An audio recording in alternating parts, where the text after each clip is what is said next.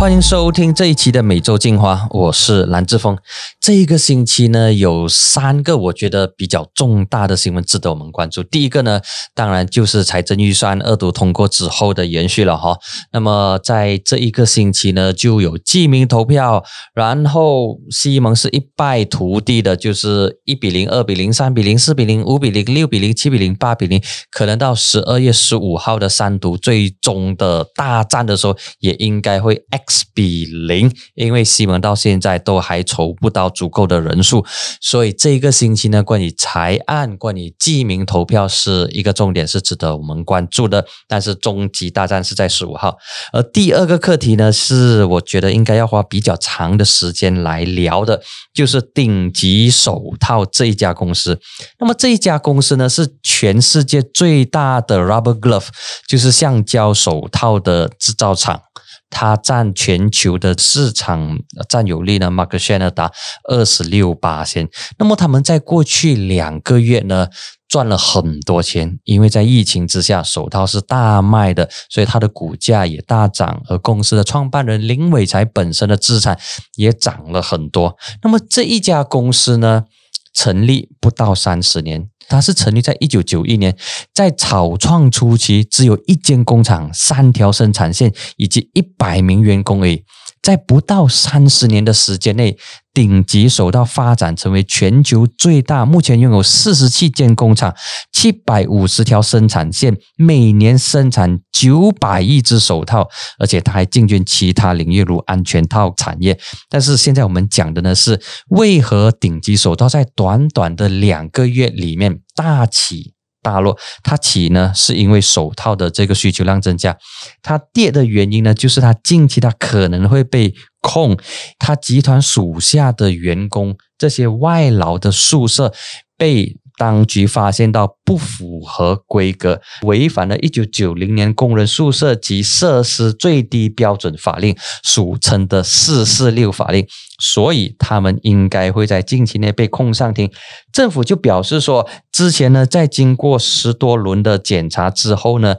发现到顶级手套在霹雳啊、柔佛啊、吉达、吉兰丹跟圣美兰六公司的员工宿舍，发现到有出现很多违例的情况，同时开了十九个 file 来进行调查。那么，如果真的是罪名成立，就是发现到他们的提供的宿舍是不符合四四六法令的话呢，那么顶级手套它可能就有麻烦了。这一点呢，是很多不仅仅是关心。他股价的这些朋友们关注，那么其实也有很多普罗大众在关注。针对这个课题呢，其实有一些不同的角度。那么当然就有一些阴谋论讲说，诶，其实是政府想要拿通哥来开刀。因为他赚太多钱了，他在过去的几个月，就是从三月开始，从 MCO 开始，或者是从更早，从一月开始，当橡胶手套有市场的时候呢，它的生产线就不断的在增加，然后它也发展的很快。但是因为员工宿舍爆发这一个感染群，就是 Cluster d r a d 导致他们在把生中路 Meru 的二十七家工厂。分阶段关闭，所以它本身已经受到很大的冲击了。那么现在加上，如果近期，被控上庭，因为违反这个四四六法令的话呢，那么对顶级手套来说，它将会是个很大的冲击。那么刚才有提到的，就是阴谋论的说法，就是要拿它来开刀。那么为什么会有这些观点呢？看了一些分析，跟一些网民们，当然网民们的情绪，网民们的一些言论，不能够拿来认真的参考。不过我觉得说提出来的话，可以让大家有一个不同角度的切入。之前呢。他们呼吁政府应该要实施暴利税，就是 r e f o r tax，让这些赚大钱的公司缴付额外的税务。那么之前呢，在中油价格大涨的时候，政府也有向这些中油业者征收。暴利税。那么来到手套厂的时候呢，其实，在财政预算案之前就已经有提出说，哎，要不要向他们征收这些暴利税？但是最终财案出来是没有。不过呢，啊，三大的手套制造商，他们分别每一家都会 contribute 给政府一令吉，就是 Togolf、Hatalega 还有 Supermax。那么现在的情况呢，就是 Togolf。受对付。那么受对付的同时，其实还有另外一个很特别的哦，就是半岛劳工局。OK，这个负责监督、负责对外劳宿舍进行监督的这个单位呢，他批评 Douglas。没有遵守四四六法，但是同时呢，他却点名称赞另外一家手套制造公司，就是哈达雷嘎。那么除了哈达雷嘎之外呢，Sam Darby 跟 Intel 也被点名说，嗯，这三家公司呢，其实在提供员工宿舍的时候呢，是做到不错的。而且还有另外一个呢，是最新的进展，就是高级部长 Ismail s a b i 说，从明年七月一号开始，所有聘请外劳的公司，你必须要为这些外劳住宿的地方申请住宿工作证。那么没有这个住宿证的话呢，你就不能够把外劳。拉进来不能够把外劳引进来马来西亚，所以这一点呢可能会令到一些老板、令到一些雇主跳脚，说哇，现在这种情况已经是很辛苦了。那么如果你要我申请的话，我就必须要遵守，必须要符合四十六的法律，那么我的成本就增加。我成本增加的时候，我钱就赚不回来，叮叮咚咚就有很多的争议。那么最终呢，可能说我要政府提供援助，我要政府 subsidy 我，不过这些都是后话。这些词典才说，Top Glove 本身它就是一家。值得我们关注的，或者是他的故事是相当精彩的。好，那么这是这个星期的第二则新闻。那么第三则新闻呢，是跟政治有关的，很有趣的，就是公办国会选区底下有十个选民，这十个选民呢，就有华人、马来人、印度人，从四十岁到六十多岁，他们就入禀法庭去起诉他们的国会议员 Azmin Ali，就是现在的高级部长，他也是 de facto 的 Deputy Prime Minister，虽然现在没有副首相的职位，但是他是高级部长中的高级，所以他几乎是隐形的副。首相，那么这十个选民告他什么？告他违约，因为之前你在竞选的时候说你要打倒这些贪腐的政权，但是你现在跳槽了，你违背了选民的承诺，你做出了虚假的陈述，没有兑现你的诺言。但是很多的法律的专家，他们就从法律的角度来看，说这一个要提高。青蛙议员是很难告得进的，那么我就有接触到一个律师，私底下跟他了解说，哎，朋友，这个东西到底告不告得进啊？呃，好像是很奇怪这样，呃，表面上听起来好像是可以告，因为你违背了你的承诺。j a g a d a s r a begin。这种东西，但是来到法律的时候，一切都要有根有据。那么他就跟我讲说，其实如果你看回去国会议员宣誓时候，他所读出来的那一份宣誓文件呢，其实并没有提到。这个选区的词，那么现在这些入禀者呢，他们是以这个选区的选民来做他们的这个入禀的 logo standing，他们的法律的基础。但是如果当你说他违反承诺的话，那么你的这个基础建立在哪里？就是可能建立在说他宣誓就职的时候，他所念出来的那些文字，但是念出来的文字当中呢，并没有提到说我会履行我对选民所做出的承诺，所以从法律的角度来说，可能他并不是这么容易告得进。在马来西亚应该是第一次出现这一种情况，但是在英国呢就有类似的这个例子。我的这个律师朋友他的看法呢，我觉得我也相当认同，他就说这个呢其实是一个。政治的课题，政治的问题就应该从政治的角度来解决，而不是把它搬上去法庭，通过司法的程序来解决政治问题。它是两套不同的游戏规则来的。那么，你通过司法的角度，通过司法的程序来解决政治问题的话呢，可能它不会得出。一个令人满意的方式，那么要有一个令大家都满意的方式的话呢，他可能就需要回去政治的这一个领域里面，通过政治的方式，比如说你觉得这个议员跳槽或者这个议员背叛你的话，那么你就制定政治的一套游戏规则来进行。惩罚，或者是来处理它。那么，比如说台湾就有之前高雄的这个市长韩国瑜他所面对的罢免。那么马来西亚他并没有这种方式。如果我们参考韩国瑜的那种情况的话，就是。政治问题就政治解决。那么在马来西亚呢，这个十个公罢选民以这一种法律诉讼的方式来解决政治问题的话，它会不会是一个最好的解决方法呢？我是有所保留。那么讲的悲观一点呢，我我不认为说它是一个很好的方式，但是它却反映出选民们对这一些议员跳槽或者是议员背叛他们的承诺，对这些政治青蛙的那种无奈、那种控诉、那种投诉无门，觉得说什么方法都是了，都没有办法。你说要通过反跳槽法令，那是律师或者司法专家观点，就说：“哎，不行啊，这个是违反宪法所赋予的结社自由等等。”那么大家都有自己的说法，但是面对这些情况又没有办法解决的话呢？看来看去，唯一可行的方式就是 try 咯，就是通过入禀法庭的这个程序来解决。而且在这个课题上呢，老马又来插一脚。老马就说：“如果这个个东西能够真的是入禀成功的话呢，我愿意共振，我愿意去做证人，就证明阿斯敏他真的是以唔在，他真的是反骨，他真的是讲偏话，他真的是扯大炮。当然，老马的这一番说法呢，其实就是政治上的语言哦，因为目前选民只是入禀法庭罢了，但是法庭会不会受审还是一个问题。那么法庭受审的时候。”接受这个案件的时候啊，那么其他的司法程序才能够真正的启动。目前都还没有进入到这个程序，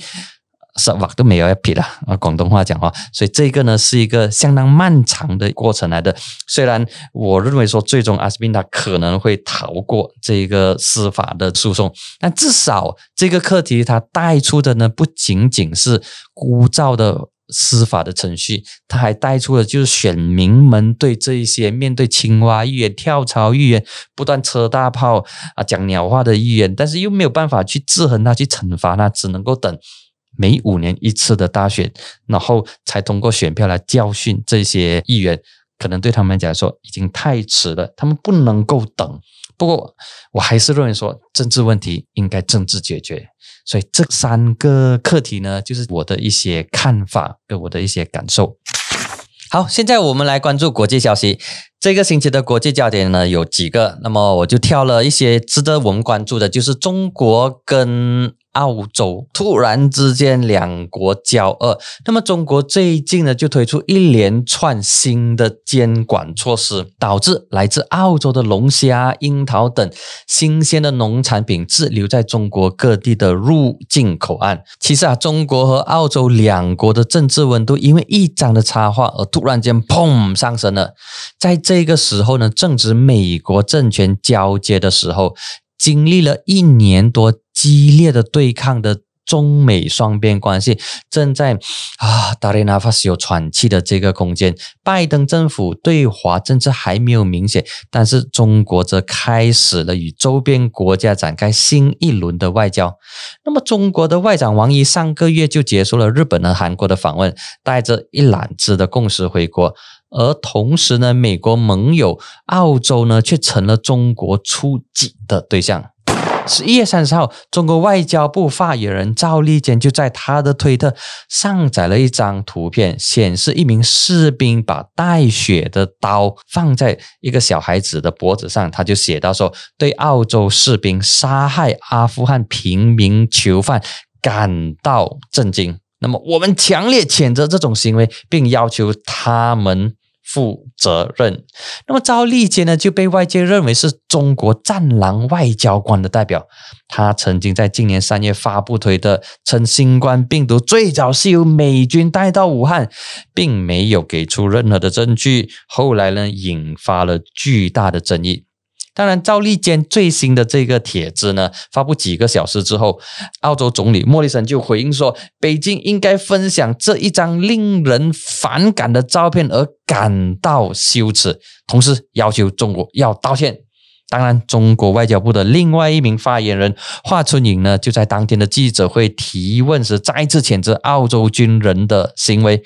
他说：“这是大是大非的问题，必须要讲原则。”那么之后呢，就有一连串的互相的骂架。那么许多观察者就表示说，中国他抛弃了邓小平时代的韬光养晦的外交政策，转向更积极主动的策略。不过，一些重要的中国学者都批评说，战狼外交声调太高了，而且呢，那种攻击性很强，所以效果呢跟期望可能是背道而驰的。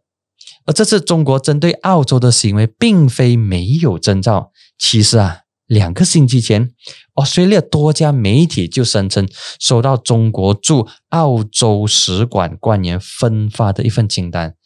他就说。澳洲的十四个行为导致中澳两国关系恶化，而这十四点清单当中呢，就包括了破坏与中国达成的一带一路协议，对中国驻澳记者展开突击调查，取消中国学者的签证，攻击香港、台湾跟新疆事务等等。澳洲媒体还引述一名中国官员称啊，如果你把中国当作敌人，中国就会是敌人。那么一些学者就认为说。中方发放的清单的举动呢，是在试探澳洲，看看他能否在关键政策上改变立场，就是要 test 水温试水温了。中国多次表示澳洲干预中国内政，而外交部发言人赵立坚在回应五眼联盟的举动时，他就说：“不管他们长五只眼睛还是十只眼睛。”只要胆敢损害中国主权、安全、发展利益的话，小心他们的眼睛啊会被戳瞎。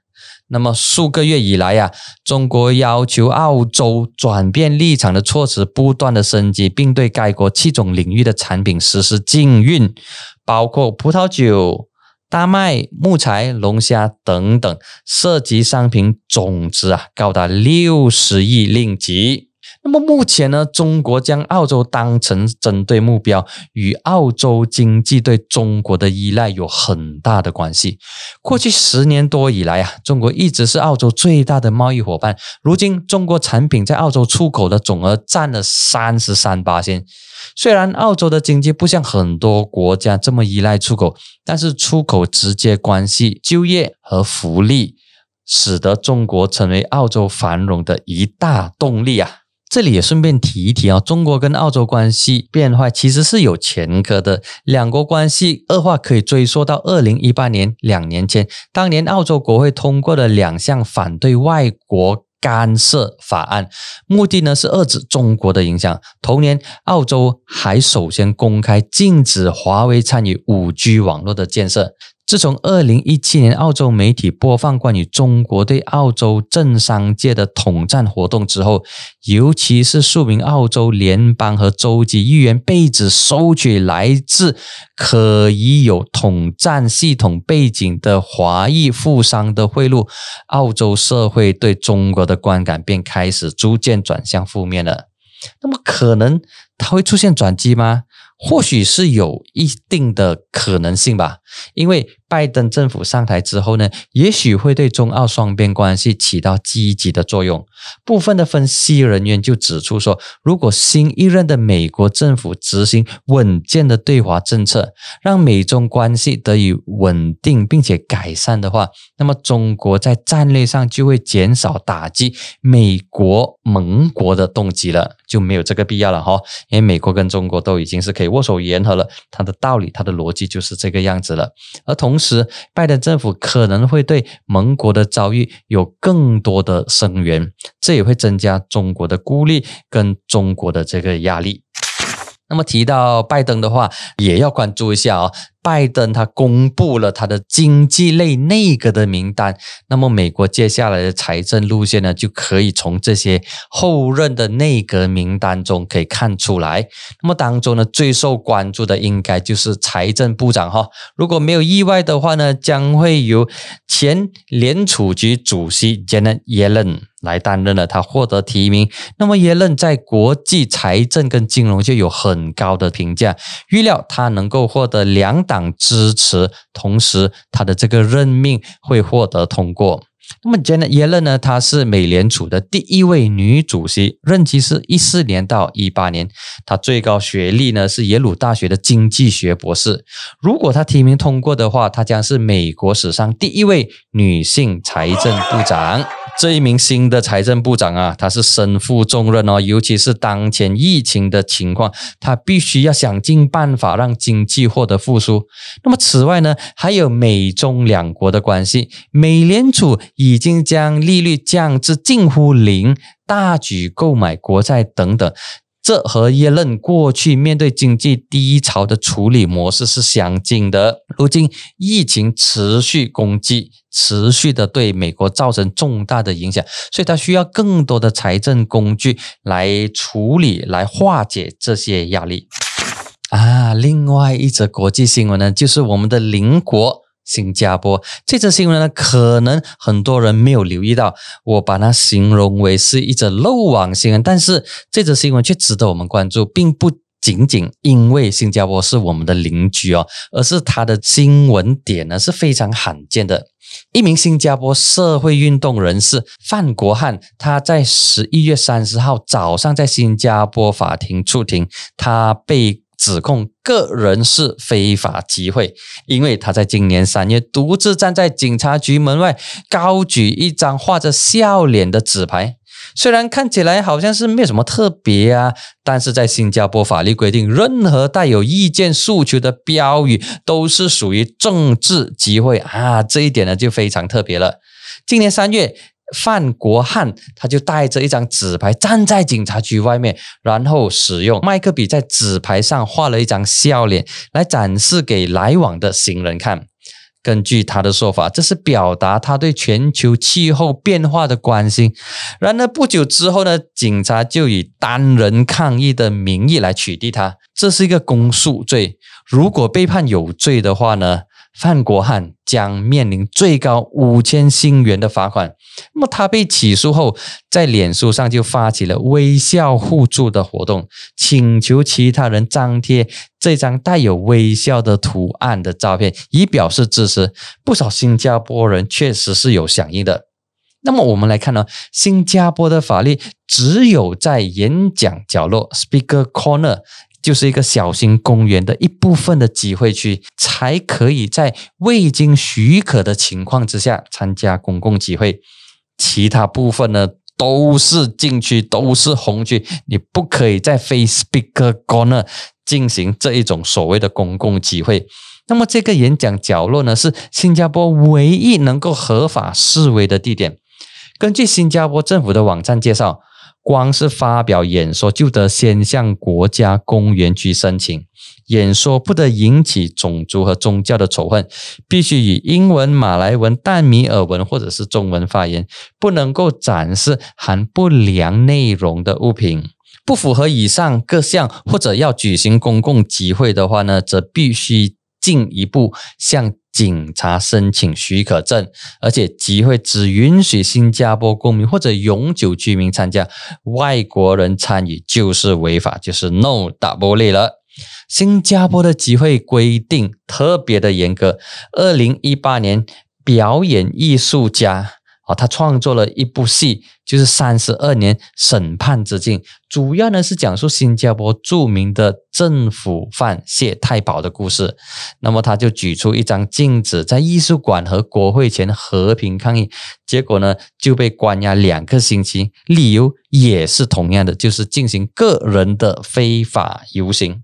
那么刚才我们提到四十岁的范国汉，他是一名民权运动人士。他近年在新加坡成功引起民众对言论自由的关注。当然，这个动作呢就惹怒了新加坡政府，因为新加坡政府不喜欢这些东西的。在二零一九年呢，他因为在二零一六年邀请香港知名活动人士黄志峰参加 Skype 会议而被判有罪。而另外一次呢，他为一名因为贩运毒品遭处决的马来西亚人举行烛光晚会，又在地铁上静默抗议，结果被当局盯上了。那么，我觉得说选这则新闻呢，因为一张笑脸的图而受到对付，这一个问题，这个现象呢，确实是值得我们关注的。当然，它离我们很近，就是隔了一个心柔长堤而已。好，这一期的每周进化就到此为止。那么，如果你希望或者你想我要聊什么其他课题的话呢，欢迎你在留言区告诉我。我们下星期再见。